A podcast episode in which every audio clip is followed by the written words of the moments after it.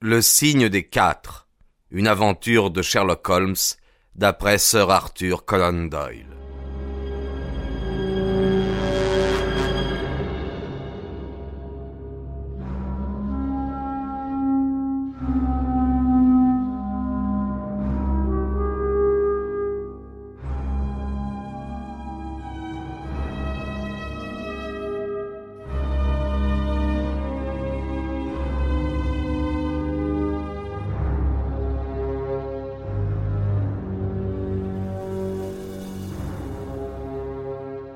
Atteignant le mur d'enceinte, Toby se mit à le longer, gémissant impatiemment dans l'ombre.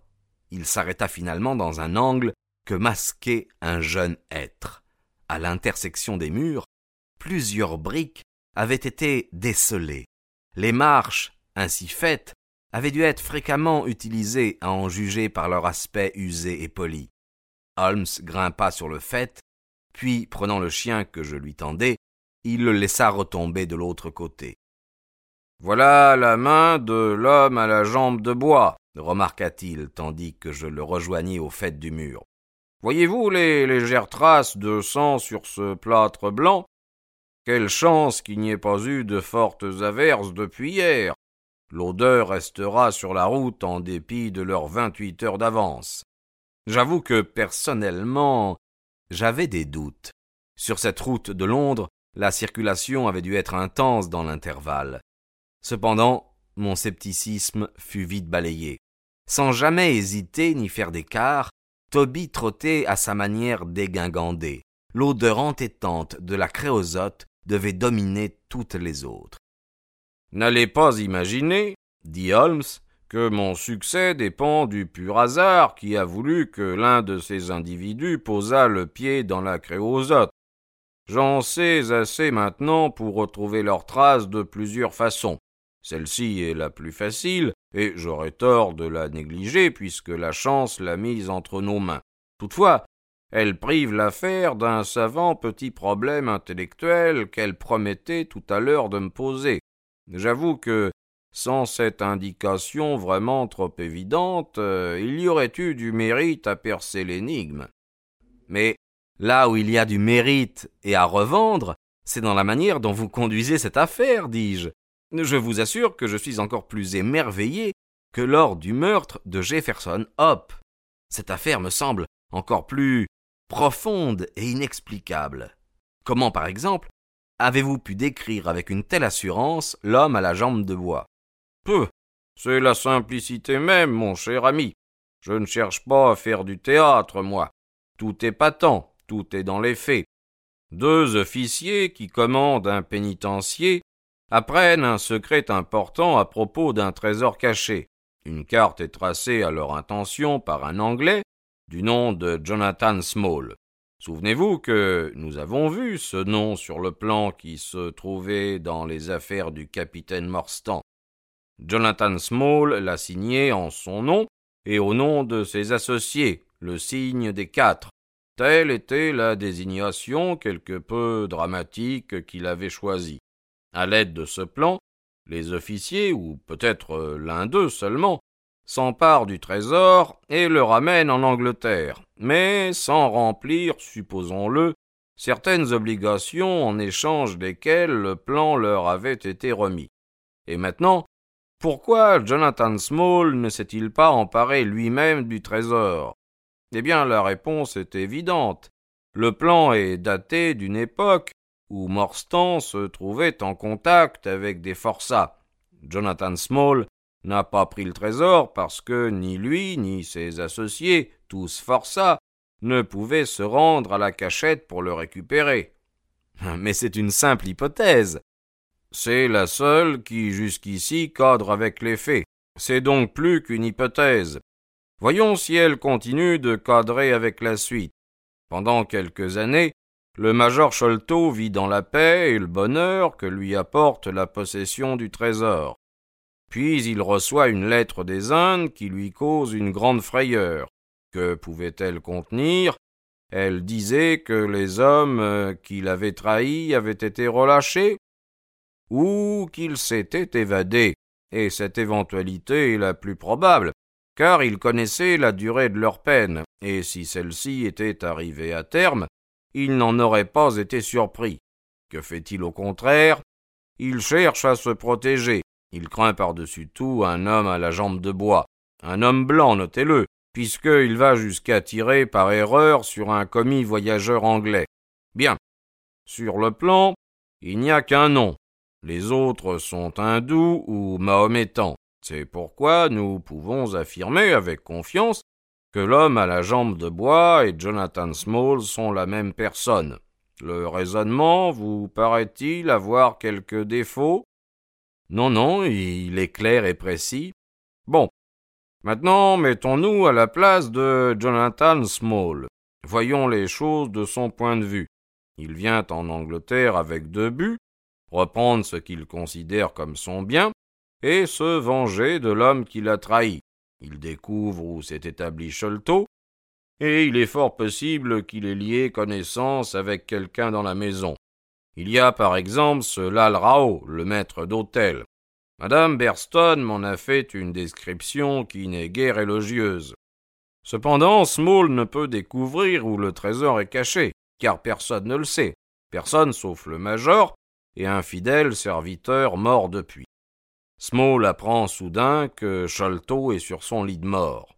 Pris de panique à l'idée que le secret du trésor pourrait être enseveli avec lui, il échappe à la surveillance des serviteurs et parvient jusqu'à la fenêtre derrière laquelle le major agonise.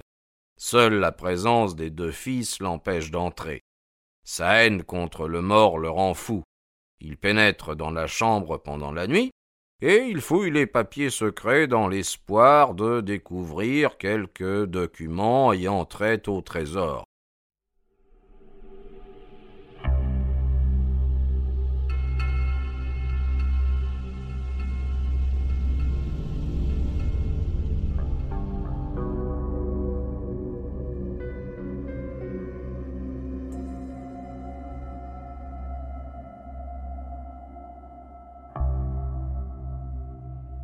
Finalement, il laisse un souvenir de sa visite au moyen des mots inscrits sur la carte. Il avait sans doute prévu que s'il lui advenait de tuer le major, il laisserait ce genre de marque pour indiquer qu'il ne s'agissait pas d'un meurtre banal, mais d'un acte de justice, du moins du point de vue des quatre associés. Des idées aussi étranges et baroques sont assez communes dans les annales du crime. Elles offrent généralement d'utiles indications quant à la personnalité du criminel. Me suivez-vous bien? Très bien, oui. Maintenant, que pouvait faire Jonathan Small? Rien d'autre que d'observer discrètement les efforts entrepris pour trouver le trésor. Peut-être quitta-t-il l'Angleterre pour n'y revenir que de temps en temps. Mais survient la découverte du grenier. Il en est immédiatement informé. À nouveau, nous constatons la présence d'un allié dans la place. Jonathan est incapable, avec sa jambe de bois, d'atteindre la chambre si haut perchée de Bartholomew. Alors il emmène un complice assez mystérieux, qui escalade bien, mais trempe son pied nu dans la créosote. D'où Toby, et pour un officier en demi-solde avec un tendon d'Achille endommagé, une claudication sur dix kilomètres mais c'est le complice, et non Jonathan qui a commis le crime. C'est exact, et Jonathan en fut plutôt furieux, si j'en juge par la façon dont il arpenta la pièce quand il y fut parvenu. Il n'avait ni haine ni rancune contre Bartholomew Sholto. Il aurait préféré simplement le bâillonner et le ligoter.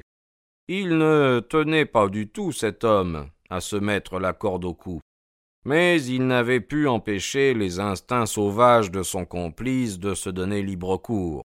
Le poison avait fait son œuvre. Jonathan laissa donc sa signature, fit descendre le trésor jusqu'au sol, et prit le même chemin. Tel a été l'enchaînement des événements pour autant que j'ai pu les déchiffrer.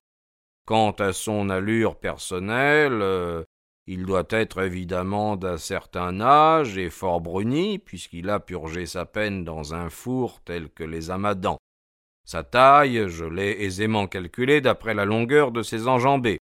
et nous savons qu'il portait la barbe. Son système pileux fut la seule chose qui impressionna Thaddeus Sholto quand il le vit à la fenêtre. À part cela, oui, mais le complice. Eh bien, il n'y a pas grand mystère à cela, mais bientôt vous saurez tout. Hum, comme l'air du matin est doux. Regardez ce petit nuage. Il flotte comme une plume rose détachée de quelque gigantesque flamand. Maintenant, le bord rouge du disque solaire se hisse au-dessus de la couche de nuages qui surplombe Londres. Ce soleil brille pour un bon nombre de gens, mais aucun, je parie, n'accomplit une mission plus étrange que la nôtre. Comme euh, nous nous sentons petits, avec nos ambitions aussi mesquines que nos efforts, en présence des grandes forces élémentaires de la nature. Êtes-vous bien avancé dans votre Jean-Paul Assez. Je suis revenu à lui à travers Carlyle. C'est remonter le ruisseau jusqu'à la source. Il fait une remarque curieuse mais profonde, à savoir que la première preuve de la grandeur de l'homme réside dans la perception de sa propre petitesse. Cela implique, voyez-vous, un pouvoir de comparaison et d'appréciation qui sont en eux-mêmes une preuve de noblesse. Richter donne beaucoup à penser. Vous n'avez pas de revolver, n'est-ce pas? Non, mais j'ai ma canne. Il est possible que nous ayons besoin de quelque chose de ce genre si nous parvenons à leur tanière. Je vous abandonnerai Jonathan, mais si l'autre devient méchant, je l'abarède. Tout en parlant, il avait pris son revolver. Il y introduisit deux balles, puis le remit dans la poche droite de sa veste. Durant ce temps, Toby nous avait guidés le long de routes bordées de villages et menant vers Londres. Mais nous arrivions maintenant dans de véritables rues où dockers et ouvriers se rendaient à leur travail. Des femmes d'aspect négligé ouvraient leurs volets et balayaient les marches d'entrée. Des bistrots commençaient déjà à sortir des hommes à l'allure rude qui s'essuyaient la barbe d'un coup de manche après la lampée matinale. Des chiens minables qui flânaient nous observaient avec étonnement. Mais notre Toby, ne regardant ni à droite ni à gauche, allait de l'avant, le nez au sol, traduisant parfois par un gémissement une nouvelle odeur fraîche. Nous avions traversé Streatham, Brixton, Camberwell, et nous étions maintenant dans Kennington Lane, nous avions donc été déportés par des rues transversales à l'est de l'Ovale. Les hommes que nous pourchassions semblaient avoir suivi une route en zigzag, probablement avec l'intention d'éviter d'être repérés. Pas une fois, ils n'avaient pris une rue importante si petite rue parallèle se présentait. Au début de Kenningston Lane, ils avaient biaisé vers la gauche à travers Bond Street et Mile Street. Toby s'arrêta à l'endroit où cette dernière rue tourne dans Knight Place. Puis il se mit à courir en avant, en arrière avec eux, une de ses oreilles dressées et l'autre traînante, exactement l'image de l'indécision canine. Enfin, il se mit à trottiner en rond, levant la tête vers nous de temps en temps, comme pour demander que l'on veuille bien comprendre son embarras. Eh, qu'est-ce qu'il a, ce chien, nom d'une pipe? grogna Holmes. Ils n'ont sûrement pas pris de voiture, et ils ne se sont pas envolés en ballon tout de même. Peut-être euh, se sont-ils arrêtés ici un moment, suggérai-je. Ah, tout va bien, le voilà qui repart, dit mon compagnon avec soulagement. Toby était en effet à nouveau sur la piste. Il avait encore fait un autre tour en reniflant, puis s'était décidé tout d'un coup. Il lancé à présent avec une énergie et une détermination qu'il n'avait pas encore déployée. L'odeur apparaissait beaucoup plus fraîche qu'auparavant, car il n'avait même pas besoin de renifler le sol. Il tirait frénétiquement sur sa laisse et tentait de courir. Je pus voir au regard brillant de Holmes qu'il pensait arriver à la fin de notre voyage. Notre route nous conduisait maintenant vers Nin Elma. Nous arrivâmes au grand chantier par l'entrée latérale, où les sieurs étaient déjà au travail.